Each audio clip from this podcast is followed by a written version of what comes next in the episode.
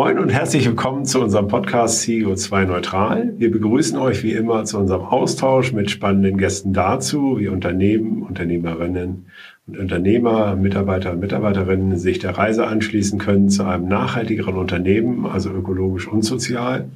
Wir befinden uns mit unserer Firma Fed Consulting ja auch seit einigen Jahren auf der Reise zu mehr Nachhaltigkeit in unserem Unternehmen und dabei möchten wir euch gerne mitnehmen, denn wir glauben fest daran, dass es alle braucht, weil ja am Ende auch alle mitmachen müssen, um insgesamt für mehr Nachhaltigkeit zu sorgen. Wir, das sind wie immer Mike und ich. Maike, wie geht's dir?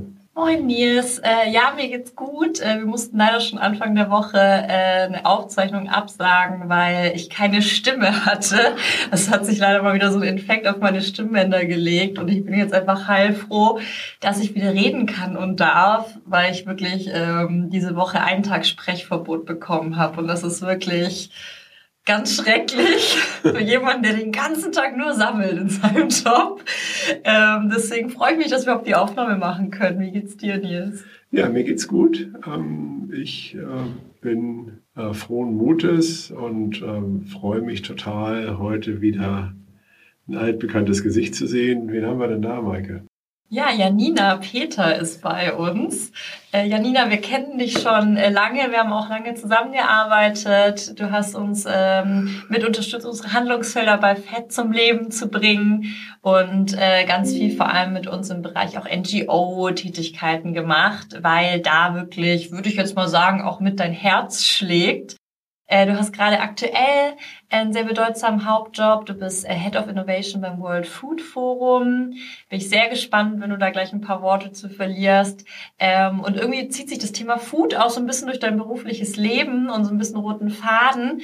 Denn du warst ja auch äh, mit involviert bei dem Share the Meal Projekt. Manche erinnern sich an diese App, ähm, die von der UN auch mit veröffentlicht wurde. Da warst du auch maßgeblich dran beteiligt.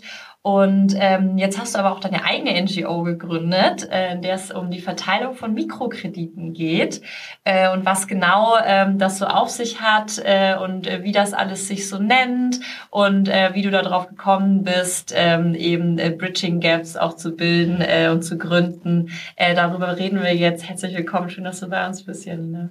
Vielen Dank, Maike und Nils. Ich freue mich, hier zu sein.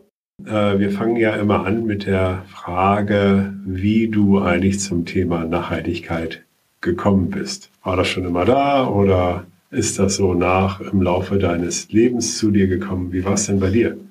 Also bei mir hat sich das insbesondere nach dem Abi und während meines Bachelorstudiums entwickelt. Ich habe eben damals ein duales Studium gemacht für ein relativ großes Unternehmen und habe dann im Studium angefangen, mich überhaupt mal mit dem Thema Nachhaltigkeit zu beschäftigen und gleichzeitig versucht, innerhalb des Unternehmens auch schon Dinge voranzutreiben und habe daran dann aber mehr gemerkt, dass ich wirklich weiter in diese Richtung gehen möchte und habe dann zum Beispiel äh, meinen Jahresurlaub immer aufgespart, um gerade im Bereich Entwicklungszusammenarbeit ähm, Erfahrungen zu sammeln. Also ich war dann eben in Brasilien, habe in der Favela gearbeitet, habe Südafrika besucht, Lesotho und habe eben darüber nochmal ganz andere Eindrücke bekommen. Und ein Schlüsselmoment für mich war tatsächlich in Südafrika in einem Airbnb, in dem ich gewohnt habe. Dort hat unsere äh, Vermieterin nämlich von ihrem Job erzählt und sie hat damals für eine Non-Profit gearbeitet, die in den Townships in Südafrika, aber auch in Slums in Indien ähm, gearbeitet hat, um die Situation zu verbessern. Also zum Beispiel Zugang zu Trinkwasser ähm, herzustellen, Elektrizität und so weiter. Und das hat für mich irgendwie so eine riesengroße neue Welt geöffnet und mir gezeigt, dass eben meine Karriere ganz anders aussehen kann, als ich ursprünglich dachte. Also es muss nicht unbedingt so eine Karriere im, äh, in einem Unternehmen oder mehr Richtung Business sein, sondern ich kann tatsächlich auch für eine NGO arbeiten. Und naja, so habe ich mich dann eben immer mehr mit dem Thema beschäftigt und habe dann meinen Master auch im Bereich Ökonomie gemacht mit Schwerpunkt auf eben Entwicklungsländern und internationalen Beziehungen. Von da aus bin ich dann zuerst zur GIZ gekommen, das ist die Deutsche Gesellschaft für internationale Zusammenarbeit und von dort dann eben zur UN, zuerst zum World Food Program, also eben wie Maike schon gesagt gesagt hat, ähm, zu Share the Meal und inzwischen hat mich das Ganze eben zur FAO gebracht, also zur Landwirtschafts- und Ernährungsorganisation, wo ich das Innovationsteam beim World Food Forum leite. Und ja, das ist eine super Organisation, es macht total viel Spaß und ich brenne echt für diesen Bereich und habe mich eben immer mehr mit diesen Themen beschäftigt und so dann auch entschieden, äh, meine eigene Organisation zu gründen. Aber so viel erstmal als kurze Zusammenfassung. Ja, total spannend. Ähm, lass uns doch mal direkt äh, mal ganz grob bei dem Thema NGO bleiben. Wie gründet man denn eine NGO und äh, was kannst du denn vielleicht auch an Tipps oder äh, vielleicht Stolperfallen, äh, die man beachten sollte, die einem begegnen können, anderen mitgeben, die gerade vielleicht auch überlegen, irgendwas in die Richtung äh, machen zu wollen? Also ich glaube, es gibt da zwei verschiedene Bereiche, die wir uns angucken können. Einmal thematisch, warum gründe ich eine NGO, aber auch dann der ganze Prozess, das, der legale Aspekt, wie funktioniert das alles. Also zum thematischen ist es, glaube ich, oft so, zumindest war es in meinem Fall so, dass NGOs entstehen, um ein Problem zu lösen. Und ähm, bei mir war das eben so, dass ich durch meine Arbeit äh, einen Flüchtling aus dem Südsudan kennengelernt habe, Malish, der in Uganda lebt, in der Bidi-Bidi-Flüchtlingssiedlung. Das ist mit einer Viertelmillion Einwohnern äh, eine der größten Flüchtlingssiedlungen der Welt. Also es ist wie eine Stadt, das ist total verrückt. Und Malisch und die anderen Einwohner dort, die empfangen eben Nahrungsmittelhilfe von großen NGOs und UN-Organisationen, also zum Beispiel so Reis, Bohnen, das Typische, was man so auf den Bildern sieht. Und dann kommen wir zurück zum Problem. Malisch hat mir nämlich erzählt, dass er und ganz viele Flüchtlinge dort die Nahrung, die sie erhalten, tauschen, um ihren Grundbedarf in anderen Bereichen zu decken. Also zum Beispiel, wenn sie neue Kleidung für ihre Kinder benötigen, dann wird dafür eben die Nahrung getauscht. Und das ist natürlich nicht die Idee der Nahrungsmittelhilfe. Und gerade wenn man dann irgendwie aus dieser NGO-Sicht darauf guckt, dann denkt man, so sollte es nicht sein, weil die Nahrungsmittel werden eben hingegeben, um ähm, Mangelernährung vorzubeugen oder Hunger zu bekämpfen. Und naja, ich habe mich eben ganz viel dann mit Malisch ausgetauscht und wir haben ihm überlegt, wie es denn noch möglich wäre, dort ein Einkommen äh, zu erwirtschaften oder eben auf andere Arten den Grundbedarf zu decken. Und so ist eben dann die Idee für meine NGO entstanden. Aber ich denke, da ähm, gehen wir dann später noch konkreter drauf ein. Ich wollte eben auch erwähnen, das hatten wir auch schon im Vorgespräch kurz mal angesprochen, wie das Ganze denn von der ähm, ja, legalen Gründungsseite äh, funktioniert. Und das ist ein Riesenprozess. Also man muss sich im ersten Schritt mal überlegen, welche Art von NGO man gründen möchte. Ich habe mich eben für eine GUG, also eine gemeinnützige Unternehmergesellschaft, entschieden, ähm, aus dem Grund, dass man das in erster Linie mal mit nur einem Gründer oder einer Gründerin machen kann. Bei einem Verein beispielsweise braucht man sechs Leute. Das heißt, man muss erstmal auch wirklich ein Team zusammen haben. Und die GUG kann man eben starten mit einem Stammkapital von nur einem Euro. Und dann ist es eben bei der GOG so, dass man äh, 25 Prozent der Profite spart und ähm, sobald man dann ein Stammkapital von 25.000 Euro zusammen hat, wird das Ganze in eine GmbH umgewandelt. Und bei mir war es so, dass ich das Ganze erstmal auch ausprobieren wollte. Also ich habe halt das ganze Programm gestartet, ein Pilot, Proof of Concept und so weiter, als die NGO noch gar nicht gegründet war und habe mich eben mit dem Gründungsprozess selber auf der Seite so beschäftigt. Und das war ziemlich komplex, sich da reinzufuchsen, weil man allein schon im Internet ganz, ganz viele verschiedene Anleitungen und Schritte findet. Und ich wollte das Ganze aber halt auch nicht abgeben. Das kann man natürlich auch machen, aber es kostet eben dementsprechend auch viel Geld. Und dann mal als kurzen Ablauf, wie es bei mir funktioniert hat. Der erste Schritt war eine Satzung zu schreiben. Das heißt, da kommt rein, was ist der Zweck, woran arbeitet die NGO genau und alle möglichen Paragraphen. Also da muss man sich wirklich so ein bisschen reinarbeiten. Ähm, aber da findet man tatsächlich im Internet ganz gute Beispiele. Also ich habe meine Satzung eben auch veröffentlicht, weil ich das schön finde, wenn andere das auch wieder als Beispiel nutzen können. Ähm, die Satzung schickt man dann zur Vorabprüfung ans Finanzamt. Das ist kein Muss, aber eben hilfreich auch, um Kosten zu sparen. Und das Finanzamt schaut eben, ob die ähm, NGO wirklich gemeinnützig ist. Und wenn man dann die Bestätigung bekommen hat von dieser Vorabprüfung, dann kann man das Ganze zur Beglaubigung an den Notar geben und dann eben beglaubigt zurück ans Finanzamt. Der Notar schickt dann außerdem alles ans Amtsgericht.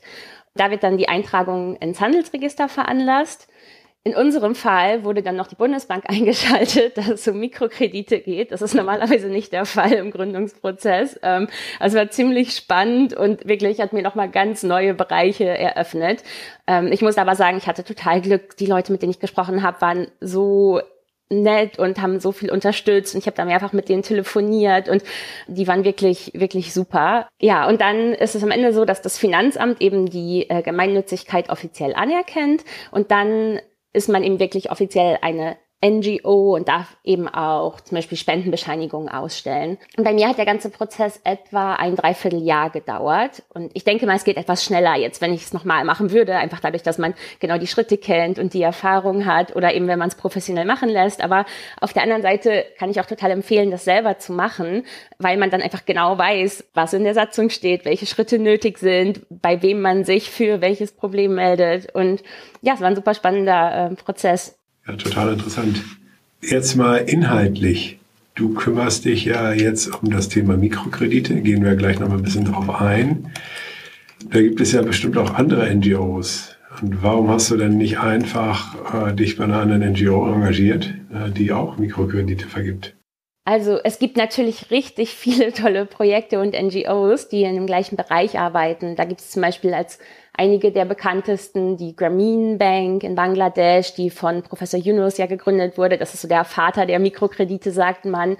Ähm, oder auch Kiva als ähm, Online-Plattform, bei der man sich engagieren kann, äh, eben und Mikrokredite vergeben kann. Allerdings sind doch die Ansätze relativ unterschiedlich zu dem, was wir genau machen. Bei Grameen und Kiva handelt es sich beispielsweise tatsächlich um Mikrokredite. Das heißt, diese gehen zurück an die Bank im Fall von Grameen, beziehungsweise an die Plattform, an den äh, Geber, die Geberin ähm, im Fall von Kiva und können dann immer wieder erneut äh, vergeben werden.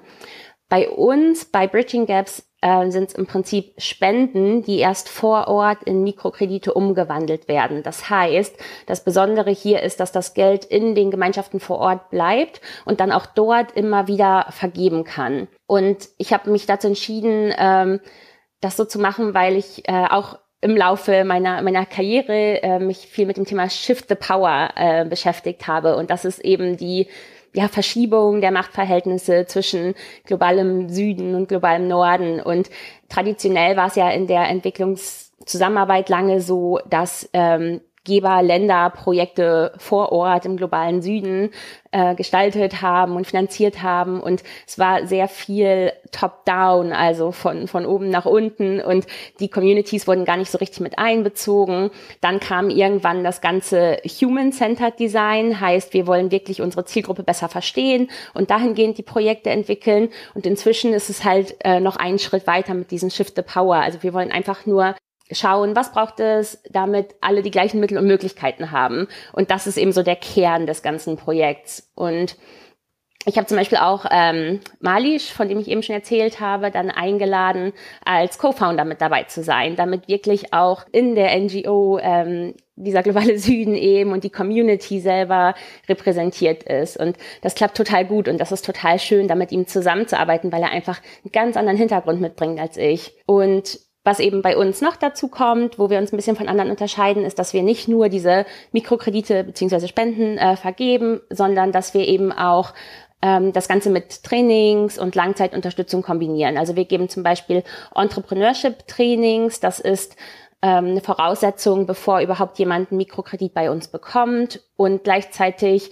schauen wir, dass alle, die Mikrokredite bekommen, Mentoren, Mentorinnen oder Coaches bekommen, mit denen sie wirklich Langzeit vor Ort zusammenarbeiten, damit das eben die ähm, Erfolgschance der Projekte erhöht. Und zuletzt haben wir eben auch einen Zero-Risk-Ansatz, so nennen wir das. Also wollen äh, möglichst versuchen, dass kein Risiko für die Kreditnehmer und Nehmerinnen entsteht. Und wenn zum Beispiel aufgrund unvorhergesehener Ereignisse der Kredit nicht zurückgezahlt werden kann, etwa weil eine Dürre kommt oder eine Pandemie oder irgendwas anderes, worauf ja niemand Einfluss hat von uns, ähm, wollen wir eben sicherstellen, dass die lokalen Entrepreneure das nicht zurückzahlen müssen, sondern in dem Fall haben wir eben diesen Vorteil, dass es eine Spende ist. Und dann sagen wir auch, die Person darf sich erneut bewerben und wir arbeiten dann zusammen, damit eben keine Schulden entstehen. Und ja, das funktioniert eben, weil wir im Kern keine Bank sind. Also ganz kurz gesagt, ich denke, jeder, jedes dieser Projekte ist irgendwie legitim und jeder Ansatz hat eine gute ähm, Fundierung und ist super interessant. Aber ich hatte eben ganz konkrete eigene Ideen, die ich so gerne ausprobieren wollte und die ich halt so sonst in keinem Projekt gefunden habe. Und deswegen habe ich mich entschieden, das Ganze selber zu starten. Jetzt hast du ja diese Themenkomplex globaler Norden, globaler Süden, Süden ähm, diesen, diesen Power Shift angesprochen. Ähm, ich, die jetzt nicht sehr doll in der NGO oder auch so in dieser Entwicklungshilfewelt bin, bilde mir ein, dass das Thema in den letzten zwei, drei Jahren stärker wurde. Also das auch so auszusprechen und eben die Projekte wirklich mehr so aufzusetzen, dass auch wirklich nachhaltig die Menschen dann vor Ort das irgendwie weitertreiben können etc. Ist das so? War das aber eigentlich schon immer so und nur Maike hat es jetzt auch entdeckt sozusagen? Also kannst du das vielleicht auch noch mal ein bisschen einordnen ähm, mit ein paar Schritten zurück, was allgemein dieses, dieses ganze Thema irgendwie äh, Entwicklungshilfe, globaler Süden etc. angeht? Also so von der Einordnung von den Jahren her würde ich sagen, das passt ungefähr. Wenn wir mal ganz zurückgehen, klassische Entwicklungshilfe, da gibt es das eine Beispiel, das habe ich schon damals im Studium gelernt, äh, wo es eben darum geht, es wird ein Brunnen gebaut. Das heißt, eine globale NGO kommt irgendwo in eine, in eine lokale Community rein, baut einen Brunnen, geht wieder weg und kommt ein Jahr später wieder und dann wird der Brunnen nicht genutzt, alles ist kaputt und ähm, das war mal so, ist so ganz das klassische Negativbeispiel und da ähm, war es dann eben so, dass darauf aufbauend gesagt wurde, okay, wir müssen diesen Brunnen bauen, aber gleichzeitig müssen wir Aufklärungsarbeit machen und Bildung, um eben auch zu zeigen, wie wird dieser Brunnen eigentlich genutzt und warum ist das wichtig. Und dann ging es irgendwann mehr in diese Richtung, was ich eben schon meinte, human-centered und wirklich die Leute vor Ort auch noch besser zu verstehen. Und ähm, was man dann auch rausgefunden hat, teilweise in den Communities, ist, dass die oftmals ja die Frauen ähm, gerne das Wasser holen gehen, weil das die einzige Zeit ist, wo sie sich wirklich untereinander auch austauschen können. Das heißt, die wollten gar nicht unbedingt diesen Brunnen haben in dem Fall, sondern wollten eigentlich weiterhin mit den anderen Frauen zusammen sein. Und ähm, dann wurde eben daraufhin auch nochmal weiterentwickelt, was es sonst für Möglichkeiten gibt. Und da gibt es dann eben so kleine Trolleys mit denen, damit sie das Wasser nicht auf dem Kopf tragen müssen, sondern das irgendwie ziehen können und so weiter und so fort. Und ich meine, auch nicht um die Brunnen schlecht zu reden. Das ist in ganz vielen Fällen natürlich ein super Ansatz, aber ähm, nicht immer zielgerichtet für jede Community. Und so hat sich das eben in den letzten Jahren immer mehr entwickelt. Und jetzt ähm, dieses Shift the Power ist eben wirklich mehr nicht zu sagen, wir möchten verbessern, wie ihr euer Wasser holt oder irgendwas ganz Konkretes, sondern eher zu schauen, was braucht ihr denn oder wie würdet ihr denn gerne mit uns zusammenarbeiten? Und das ist eben auch ja genau dieser Ansatz, den, den wir vor Ort fahren. Also zu sagen, welche Projekte möchtet ihr denn gerne starten und wie, wie können wir das Ganze unterstützen? Und ich würde sagen, das sind so die letzten zwei, drei Jahre, dass es wirklich an Fahrt aufgenommen hat. Es kommt natürlich ganz doll auf die Organisation an. Also es gibt welche, die sind noch ein bisschen klassischer, traditioneller unterwegs. Andere, ich glaube, gerade die kleineren Organisationen können natürlich auch ähm, schneller, ähm, schneller agieren und, und Dinge verändern. Auf der anderen Seite sehen wir ja auch innerhalb von UN-Organisationen oder, oder großen NGOs, gerade in den Innovationsabteilungen, was ja auch der Bereich ist, in dem ich arbeite, dass da ganz viel vorangetrieben wird, um mehr in diese Richtung zu gehen gehen. Wenn wir nochmal zurückgucken auf deine NGO, Bridging Gaps, und äh, auf das Thema Mikrokredite, vielleicht jetzt nochmal ein bisschen detaillierter. Ähm, vielleicht kannst du das einfach auch mal beschreiben oder vielleicht auch mal anhand von Beispielen beschreiben, was denn da so äh, angefragt wird oder wie das denn dann tatsächlich realisiert wird. Also ich kann mal ähm, von unserem Pilotprojekt äh, erzählen, was wir eben in Uganda gemacht haben. Der erste Schritt war, dass wir diesen Entrepreneurship Workshop vor Ort gemacht haben. Das heißt, wir haben geschaut, wo in der ähm, Gemeinschaft vor Ort gibt es denn Leute, die gerne ihr eigenes Projekt aufbauen möchten oder überhaupt dieses Interesse haben. Und dann hat eben Malish den Workshop äh, zum Thema Entrepreneurship, den wir gemeinsam entwickelt haben, gehalten mit acht Teilnehmenden. Und die haben eben während dieses Workshops eine Vision entwickelt, überlegt, an welchem Thema sie arbeiten möchten. Wir achten natürlich darauf, dass es auch nachhaltige äh, Projekte sind und während dieses Workshops entwickeln sie dann einen Businessplan, ähm, einen detaillierten Finanzplan. Und was wir eben auch machen, ähm, dass wir nicht nur den geschäftlichen Finanzplan ähm, im Workshop diskutieren, sondern eben auch so den ihren privaten Finanzplan, dass wir eben schauen, okay, wie viel Geld äh, brauche ich denn im Monat für mich und meine Familie, was kann ich sparen, was ist realistisch, was kann ich wann zurückzahlen? Und so weiter. Also dass wir wirklich ganz, ganz viele Themen mit drin haben. Und dann am Ende des Workshops, wenn alle ihre ihre Businesspläne und ihre Ideen gestaltet haben, dann wird sich eben in Gruppen zusammengeschlossen, also sogenannte Community Loan Groups, also eben Gruppen vor Ort, die sich gegenseitig unterstützen, aber auch eben gemeinsam dann bei uns auf einen Mikrokredit bewerben. Das heißt, ganz konkret, wir hatten zum Beispiel unser allererstes Projekt, das wir finanziert haben, war von Sabri. Das war eine solarbetriebene Ladestation für Mobiltelefone und andere Geräte. Und das war eben, wir gehen mit dem ähm, mit der Frage in den Workshop rein, welche Probleme seht ihr denn? Und er hat gesehen, fast alle Leute haben entweder Mobiltelefon oder ein Smartphone sogar. Und es gibt aber keine Möglichkeit, das zu laden, weil eben die Elektrizität fehlt.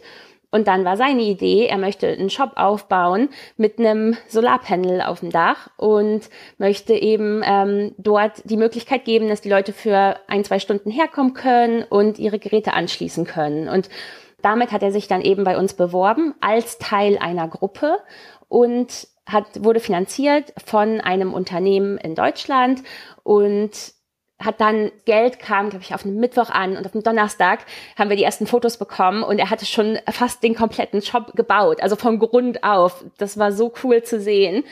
Ähm, und ja, ich glaube, es war eine Woche, dann war das Ding am Laufen und super, super cool einfach. Ähm, ja, ich habe irgendwie richtig Tränen in den Augen gehabt, als das Ganze da losging. Das war schon toll, dann diesen Impact direkt zu sehen. Und jetzt ist er eben am Arbeiten und versucht sich auch immer weiter zu verbessern. Dann, sobald er seinen Kredit zurückzahlen kann und genug gespart hat, geht das Geld eben an diese Gruppe, mit der er sich gemeinsam beworben hat, also an diese Community Loan Group. Das heißt, dann kann die nächste Person in der Gruppe ähm, ihr Projekt starten und so weiter und so fort. Das heißt, wir versuchen wirklich so einen Dominoeffekt zu schaffen, um finanzielle Strukturen vor Ort aufzubauen. Und gleichzeitig erlauben wir aber auch den anderen Entrepreneuren sich zu bewerben. Das heißt, sie haben quasi die Möglichkeit, entweder ein Funding über unsere Webseite zu bekommen oder eben durch die Gruppe. Und sobald dann eine Gruppe komplett finanziert ist, erlauben wir den Gruppenteilnehmern eben weitere Leute auszuwählen, die sie in ihre Gruppe aufnehmen möchten. Das heißt, am Ende werden dann ähm, sollen es hoffentlich wirklich große Gruppen werden, so dass mehr und mehr Leute in der Community unterstützt werden können. Also das ist so die Idee, dass wir eben wirklich langfristig finanzielle und ökonomische Strukturen stärken bzw. schaffen. Ähm, du hast mir so ein bisschen meine nächste Frage schon teilweise vorweggenommen. Ähm, dieses, woher kommen denn die Spenden? Kann ich als Privatperson, können wir auch als Unternehmen irgendwie spenden?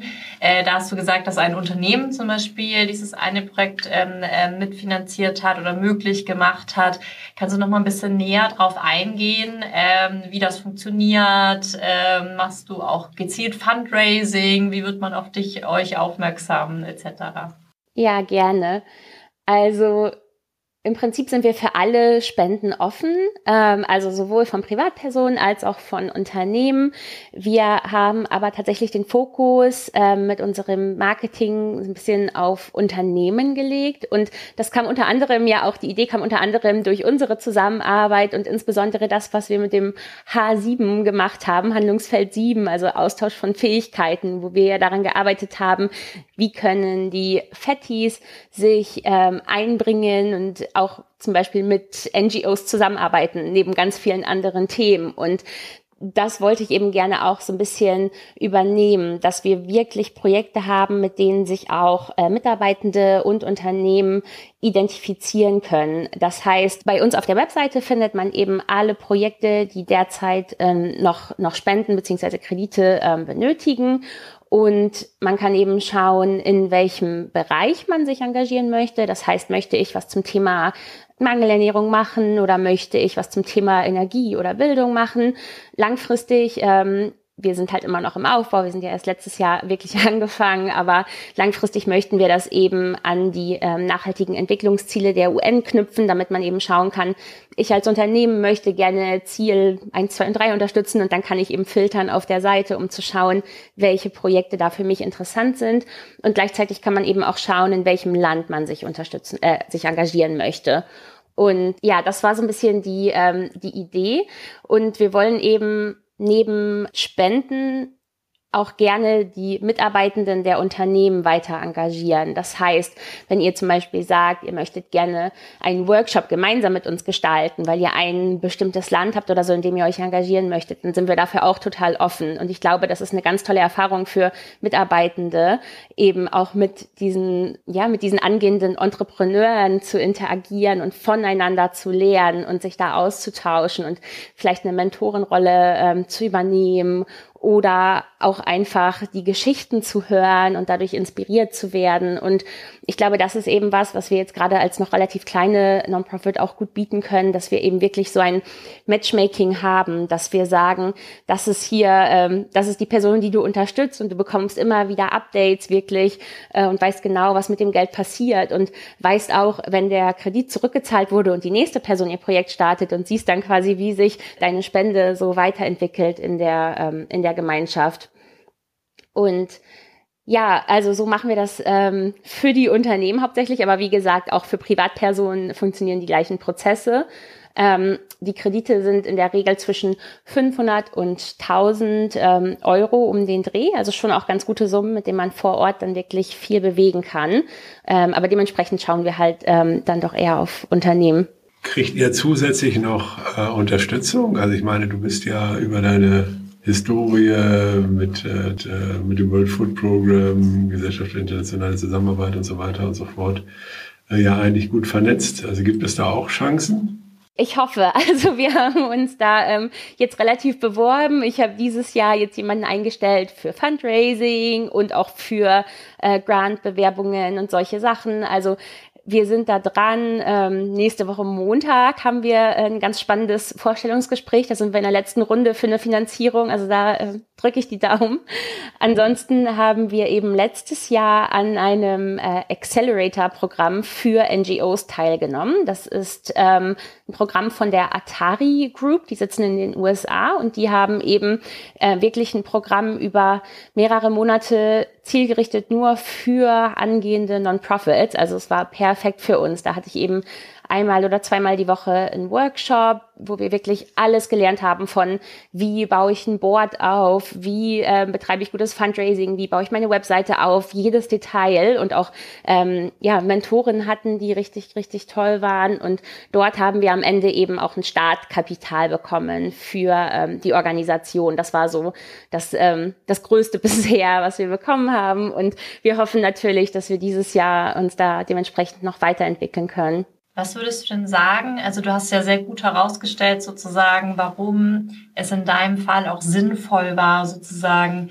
tatsächlich auch eine neue NGO zu gründen und da in eine Lücke zu gehen. Entschuldigt. Wenn äh, jetzt andere, und ich weiß, so geht's ja fast jedem, fast jeder Mensch hat ja irgendwie so ein Herzensprojekt, spürt irgendwo eine Energie und möchte was tun ähm, du hast es eingehend ja anfangs auch nochmal gesagt, also wie komme ich eigentlich auf eine Idee und wann ergibt es Sinn, eine NGO zu machen, aber könntest du da vielleicht nochmal ein bisschen, also nützt es denn aus deiner Sicht auch, wenn jetzt jeder dann eine eigene NGO gründet? Ähm, es gibt ja auch ganz viele, die äh, Namen tragen, ja, weil sich ja auch dann ganz viele ähm, Menschen mit sehr, sehr viel Kapital irgendwie dann auch äh, ja da verwirklichen. Und das ist ja alles, äh, in Summe sind das gute Dinge. Aber wie würdest du es denn einschätzen? So, also wenn ich jetzt sagen würde, ich habe da so total die Idee, würdest du schon sagen, na, recherchiere erstmal, ob du dich vielleicht wirklich wo anschließen kannst oder, oder, oder kannst du da vielleicht nochmal den einen oder anderen Tipp geben, wenn jetzt da jemand sitzt und sagt, ja, aber ich habe doch auch so eine ganz tolle Idee und hier so ein Thema, das ich total vorantreiben möchte? Also ich glaube, du hast es gerade schon kurz gesagt, auf jeden Fall sollte man erstmal recherchieren und schauen, was es überhaupt schon alles gibt und vielleicht auch schauen, ähm, kann ich mich erstmal irgendwo ausprobieren, also irgendwo anschließen und engagieren und erstmal schauen, ob das denn wirklich das ist, was ich mir vorstelle. Insbesondere vielleicht, wenn ich auch noch nicht für eine NGO gearbeitet habe vorher, wie funktioniert dieser ganze Bereich? Ähm, was, was genau kann man da machen? Also ich glaube, das wäre so der erste Schritt, den ich empfehlen würde. Wenn man tatsächlich herausfindet, okay, das gibt es so noch nicht oder das gibt es so in der Gemeinschaft oder in dem Land, wo ich gerne arbeiten möchte, noch nicht, dann würde ich trotzdem empfehlen, irgendwie erstmal anzufangen, selber, bevor man sich mit diesem ganzen legalen Gründungsprozess auseinandersetzt und erstmal zu schauen, okay, wie kann ich das vielleicht starten, um ein, wie kann ich einen Pilot hinbekommen, ohne dass ich da offiziell eine Organisation haben muss oder wie kann ich eben mein Proof of Concept erstmal haben, weil dieser ganze Gründungsprozess, ähm, der erfordert erstens mal Geld, ähm, zweitens viel Zeit und auch Energie. Und deswegen ist es, glaube ich, erstmal gut, sich mit den ja, schönen Dingen, die einen motivieren, zu beschäftigen und erstmal zu schauen, funktioniert das Ganze. Und wenn man das dann hat, dann kann man ja tatsächlich ähm, eine eigene äh, NGO gründen, wenn das denn dann Sinn macht ähm, und so noch nicht ähm, von einer anderen, ja, wenn es das so noch nicht gibt bei einer anderen Organisation. Was ich dazu noch sagen würde, was wir eben auch ganz viel machen, ist, dass wir Partnerschaften schließen. Wir haben super viele Partner in den ganzen Ländern. Ich meine, ähm, das ist, denke ich, wirklich, wirklich wichtig und nicht unbedingt nur mit den großen Organisationen, sondern gerade auch mit den kleinen ähm, Organisationen. In ähm, Uganda beispielsweise arbeiten wir mit dem Afri Youth Network. Das ist eben eine sogenannte Community-Based Organisation, also von Menschen in dieser Gemeinschaft in Bidi gegründet. Unter anderem wieder malisch, äh, so schließt sich der Kreis. Ähm, aber da ist eben das Wichtige, diese Organisationen haben erstmal das Know-how, wie vor Ort alles funktioniert. Die haben die Kontakte, die haben das Vertrauen der Leute, weil ganz oft, gerade wenn man als ähm, Person aus einem anderen Land reinkommt, dann muss man ja erstmal irgendwie das Vertrauen aufbauen. Und gerade wenn irgendwie in der Vergangenheit mal was schiefgelaufen ist, was durchaus der Fall sein kann, ist das ganz, ganz schwierig. Und deswegen, ja, wäre noch so mein Tipp, auf jeden Fall Partnerschaften aufbauen mit lokalen Organisationen und schauen, was man zusammen machen kann. Und beim Afri Youth Network zum Beispiel ist es so, die haben vorher an anderen Themen mehr gearbeitet. Also sie haben vorher nicht an Mikrokrediten oder an Entrepreneurship gearbeitet, aber das haben wir dann eben zusammen vor Ort gestaltet. Ansonsten würde ich einfach noch dazu sagen, auch nicht hinter verschlossenen Türen zu arbeiten. Wenn ich eine gute Idee habe, dann sollte ich die von Anfang an mit so vielen Leuten wie möglich teilen, Feedback einholen und darauf immer wieder aufbauen. Und darüber lernt man auch noch mal so viel ähm, naja, auch andere Projekte kennen, die man vielleicht bei der Recherche gar nicht äh, gefunden hat, weil man findet gerade an lokalen Projekten, man findet nicht immer alles online. Nicht jede Organisation hat ähm, eine Website unbedingt oder eine Social-Media-Präsenz. Das heißt, wenn man sich mehr und mehr austauscht mit den Leuten in den Gemeinden, wo man arbeiten möchte, das kann halt auch ein riesengroßer Schritt sein.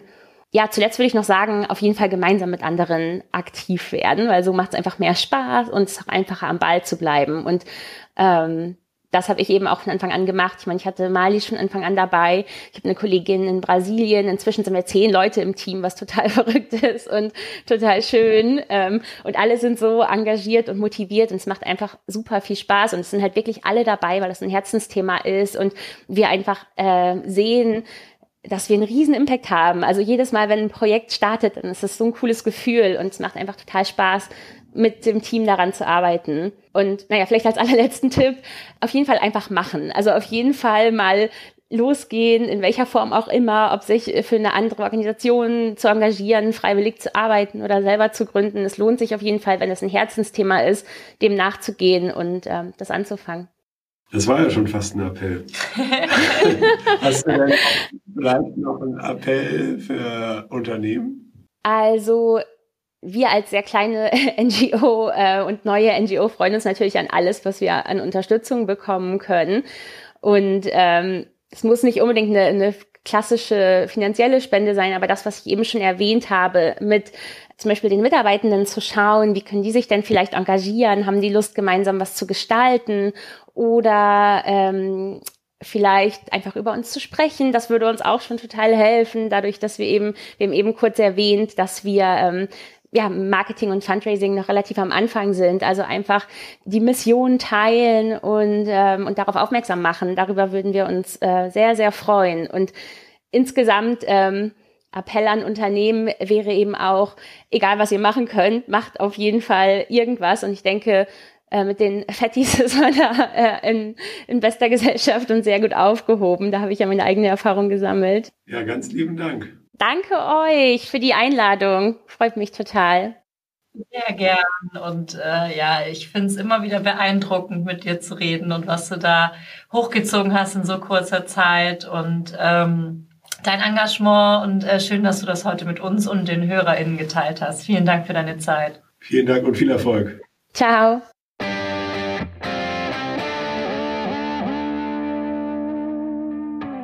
Maike, wir hatten ja jetzt Janina zu Gast. Was nimmst du denn mit aus dem Gespräch? Ah, es war vor allem mal wieder schön, mit ihr zu sprechen und sie zu sehen. Und ja, ich hatte es ja gerade schon so ein bisschen direkt bei zu ihr auch am Ende gesagt. Ich finde es beeindruckend und ich finde es einfach krass zu sehen, wenn jemand natürlich äh, mit, mit der entsprechenden Kompetenz, also sie kennt sich ja auch super aus und atmet ja irgendwie auch dieses NGO und äh, die, die Strukturen, die da mitkommen, aber natürlich sich auch ähm, diesem Purpose so widmet und da wirklich einfach seine Zeit, äh, Energie reinsteckt, um äh, diesen, ja, was zu hinterlassen und irgendwie äh, zu helfen, die diesen Shift eben auch mit aufzubauen, äh, finde ich einfach total inspirierend und beeindruckend und äh, toll, dass ähm, wir so Menschen in unserem Netzwerk haben, mit denen wir eben sprechen können und uns austauschen können und ich finde es sehr bereichernd und das haben wir auch immer wieder erzählt. Es ist eben auch sehr bereichernd, die Geschichten zu teilen, auch mit unseren KollegInnen hier zu teilen, weil das immer was macht mit einem. Und ähm, das wird oft so unterschätzt, aber ich finde, es gibt ganz viel Energie. Wie ist denn bei dir? Ich finde das auch insofern, also es gibt so zwei Aspekte, die ich total interessant finde. Ja. Der eine ist, dass ich dieses gesamte Thema globale Gerechtigkeit, globaler Süden, und die, die Möglichkeit, dort halt wieder gegenzuarbeiten, also gegen diese immer, äh, diesen großen Gap, den es halt mhm. wieder zwischen gibt, glaube ich, elementar ist für uns als Menschheit äh, perspektivisch, da halt richtig, richtig gut dran zu arbeiten und äh, eben dort auch einfach zu sehen, dass das sich immer weiterentwickelt und ähm, eben auch dort immer wieder neue Ansätze gefahren werden. Ne? Wenn man halt mal so in die Vergangenheit zurückguckt, immer so White Saviorism, da reiten, da reiten die Leute da rein mhm. und machen da irgendwas und und das habe ich und das war so ein Thema, das hat mich eigentlich gar nicht so richtig beschäftigt. Ich war ja dann wieder äh, der Evans Watted Stiftung da in Tansania und da habe ich das mal so richtig live erlebt und insofern kann ich da ihre Passion nachvollziehen. Mhm. Das ist das eine. Das zweite ist bei ihr eben als Organisation denke ich, dass sie äh, dass das natürlich auch eine Chance bietet, jetzt auch für Unternehmen, die auch Mitarbeiter haben oder Mitarbeitende haben, die sich engagieren möchten, äh, dort halt irgendwie auch tatsächlich teilzuhaben, ja, und äh, dort halt dann irgendwie eben auch so eine Patenschaft zu übernehmen oder einfach auch mal in Kontakt zu kommen mit eben Menschen, die dort halt irgendwie tatsächlich was aufbauen wollen und einfach auch mal deren Welt zu sehen und da einfach auch mal mit Rat und Tat zur Seite zu stehen, weil das auf alle Fälle, äh, das ist kein Geben, sondern das ist halt auf alle Fälle, äh, da lernen beide Seiten total viel voneinander. Mhm. Und insofern finde ich das schon attraktiv, ähm, da auch das halt als mögliche Idee auch äh, sich zu engagieren, für Unternehmen eben einzubringen. Aber das macht natürlich dann besonders Sinn, wenn die Mitarbeitenden da auch gut eingebunden sind. Das ja. wäre so mein Thema. Und ich freue mich auf alle Fälle, äh, dass wir sie kennengelernt haben und dass wir äh, mit ihr da auch mal weiter im Kontakt sind. Absolut. Vielen Dank für eine schöne erneute Folge, Nils. Und ich freue mich schon auf die nächste. Ich mich auch, Bis Maike. Dann. Bis dann. Ciao.